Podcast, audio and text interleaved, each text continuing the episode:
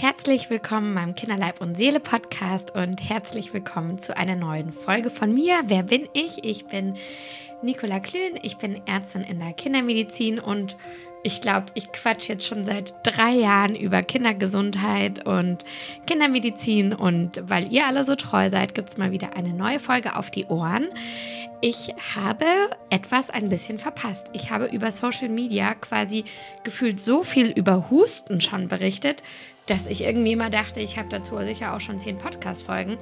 Ist aber gar nicht der Fall. Ein paar HörerInnen haben mich darauf aufmerksam gemacht, dass sie sich eine Folge zu Husten wünschen. Und weil dieses Thema natürlich nicht in der Viertelstunde abhandelbar ist, mache ich wie immer zwei Folgen. Und weil euch das bei Fieber gut gefallen hat, mache ich es auch wieder so, dass ich quasi die häufigsten Fragen für euch bespreche. Also hier kommt Teil 1 zu Husten, weil dein Kind vielleicht wie so viele gerade auch hustet und du dir die eine oder andere Frage stellst. Und Teil 2 zum Husten kommt dann wie immer in zwei Wochen. Genau, ähm, also los geht's. Husten. Ja, ähnlich wie beim Fieber, da kommen wir schon in eine ganz ähnliche Fahrtrichtung, ist Husten eigentlich nichts Schlechtes. Also alles, was der Körper deines Kindes oder auch dein Körper natürlich produziert, hat seinen Sinn. Und genauso ist es eben bei Husten. Husten hat eine Schutzfunktion. Es ist also an sich nicht eine Krankheit, sondern es ist eine Schutzfunktion des Körpers. Also zum Beispiel, wenn wir uns verschlucken oder wenn die Luft schmutzig ist, trocken ist, wenn die Atemwege gereinigt werden, immer dann husten wir. Und Husten, ja, deswegen assoziieren wir es auch so mit Kranksein, ist ein Teil der Infektionsbekämpfung. Aber damit auch ein wichtiger Bestandteil der Genesung. Also Husten ist ein Symptom einer Krankheit, aber keine eigenständige Krankheit. So, jetzt kommen wir zu diesen ganzen Atemwegsinfekten, mit der alle Kinder in Deutschland gerade so wahnsinnig konfrontiert sind. Also, viele Atemwegsinfekte verlaufen nach einem ganz ähnlichen Muster. Das Kind ist einige Tage verschnupft und dann wechselt sozusagen der Hotspot des Erregers eine Etage tiefer in die Lunge. Und dann beginnt typischerweise eher so ein trockener Husten und der beeinträchtigt den Schlaf zunächst dolle.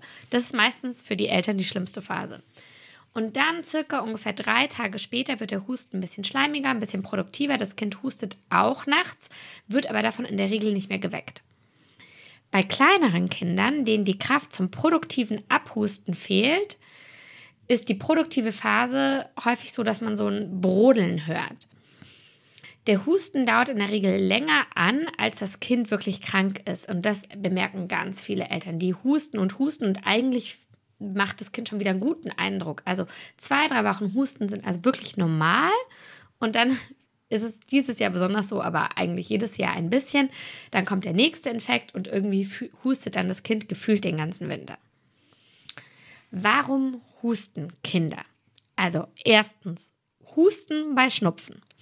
Von Oktober bis März gibt es besonders im Kleinkindalter gefühlt wenig schnupfenfreie Tage.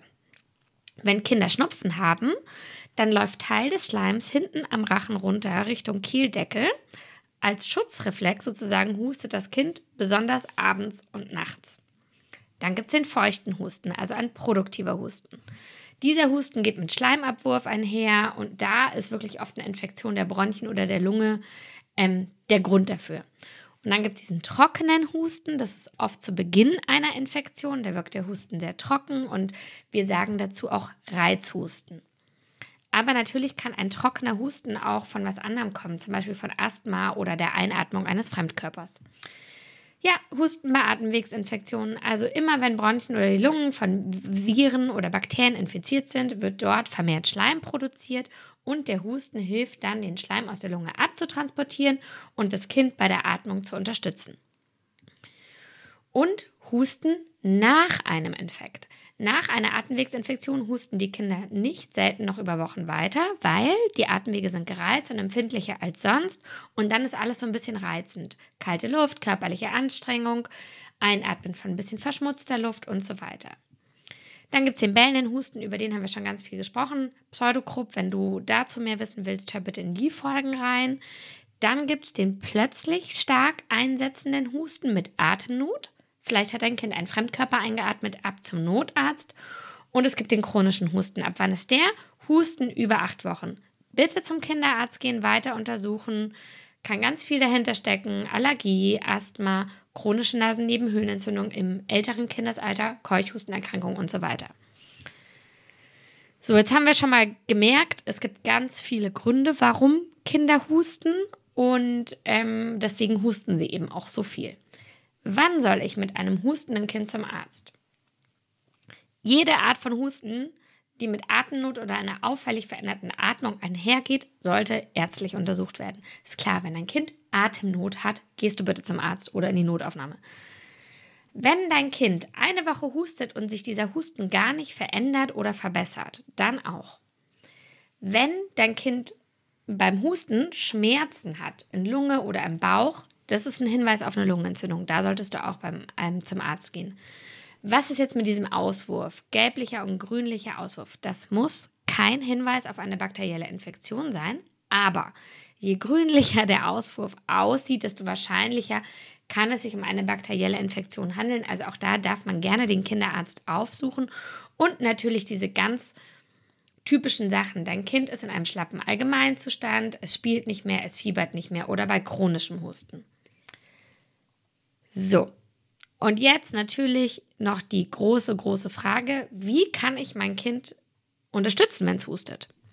Wir haben ja heute schon gelernt, Husten ist eine Schutzfunktion. Es sollte also nicht automatisch zu Medikamenten gegriffen werden. Und jetzt erzähle ich dir mal was Krasses. 70 Millionen Euro werden in Deutschland für rezeptfreien Hustensaft jährlich ausgegeben. Kein Wunder, denn wir haben ja auch gelernt, Kinder erkranken viele, viele Male jährlich an Atemwegsinfekten. Erst der harmlose Schnupfen, dann hustet das Kind irgendwie den halben Winter und bei uns Eltern springt immer der gleiche Instinkt wie beim Fieber an. Dieser Husten muss weg, denn dann ist ja mein Kind gesund. Dabei haben wir auch gelernt, der Husten ist für den Genesungsprozess entscheidend. Husten reinigt die Atemwege. Der Schleim, der sich als eine Reaktion auf Viren und Bakterien bildet, würde nämlich ohne Husten in den Atemwegen verbleiben und diese verstopfen. Also das wollen wir ja nicht. Und Hustensäfte sind häufig nicht sehr sinnvoll, weil Husten ist ja ein gewünschter, ein gewünschtes Verhalten bei einem Infekt der Luftwege. Wir wollen ja, dass das Kind hustet. Und abgesehen davon, wenn wir uns Hustensäfte in Studien anschauen, die haben keinen richtigen Effekt auf den Krankheitsverlauf von Atemwegsinfektionen. Deswegen ist die Behandlung mit Hustensäfte auch schon lange nicht mehr Stand der aktuellen Forschung. Auch wenn ich mir jetzt die Leitlinien anschaue, Infekte der unteren und oberen Atemwege, verzichten die Leitlinien in ihren Empfehlungen auf eine Behandlung mit Hustensäfte. Also es ist nicht State of the Art. Ich weiß, dein Kinderarzt macht es wahrscheinlich anders.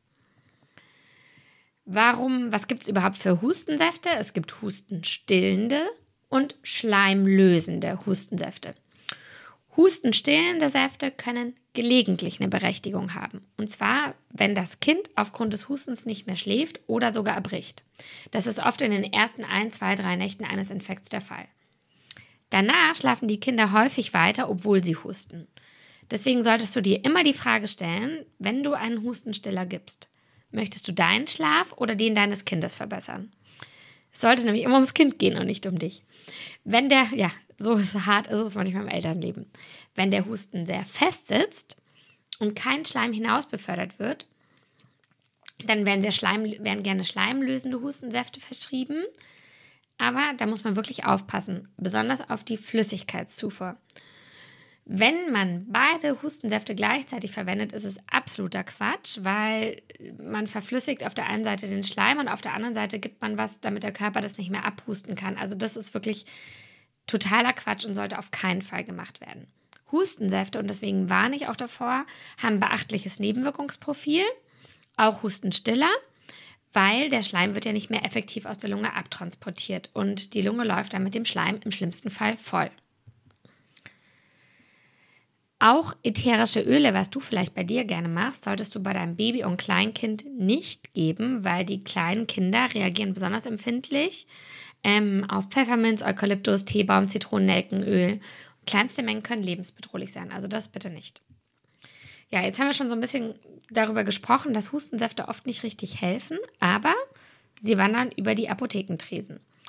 Weil, und deswegen diese Podcast-Folge, wir Eltern, und ich kenne das wirklich gut, haben so ein Kontrollbedürfnis Und es ist manchmal fast unerträglich, den Selbstheilungskräften des eigenen Kindes zu vertrauen und einen natürlichen Verlauf einer Erkrankung abzuwarten. Man will halt irgendwas machen. Und man muss auch dazu sagen, die Kinderärzte machen sich ihr Leben leicht, weil sie unterstützen ja den gefragten Rezeptwunsch, obwohl die meisten wissen, dass Hustensäfte nicht richtig wirken. Es gibt gute Alternativen. Wenn du was geben willst, dann gib einen pflanzlichen Hustensaft mit Thymian oder Efeu. Auch der hat keinen nachweislichen Effekt über den Verlauf der Erkrankung, können aber deinem Kind gut tun. Oder zum Beispiel Honig, also nicht unter einem Jahr, aber die Amerikaner geben sehr gerne Honig und Honig hat tatsächlich in den Studien einen besseren Effekt als ähm, Hustensäfte. Es kann lohnenswert sein, in einen Raumbefeuchter zu investieren oder feuchte Handtücher aufzuheben. Also da muss man immer gucken oder die Atemwege mit Kochsalz zu ähm, befeuchten. Aber nur dann, wenn dein Kind das gerne macht. Genau, du kannst auch die Mundatmung ein bisschen, also die Mundatmung verhindern, indem du Nasentropfen gibst. All das ist sinnvoll. Das ist jetzt heute der erste Teil zu Husten. Der zweite Teil kommt in zwei Wochen. Und ähm, ich hoffe, du hast was dazu gelernt. Falls du schon mal wissen willst, was du anstatt des Hustensafts machen kannst, dann geh bitte einmal zu mir auf Insta. Da gibt es Rezepte ähm, und Ideen, wie zum Beispiel ein Zwiebel-Honig-Hustensaft gut funktioniert. Und ähm, bis dahin sage ich dir jetzt vielen Dank fürs Einschalten und bis zum nächsten Mal, deine Nicola.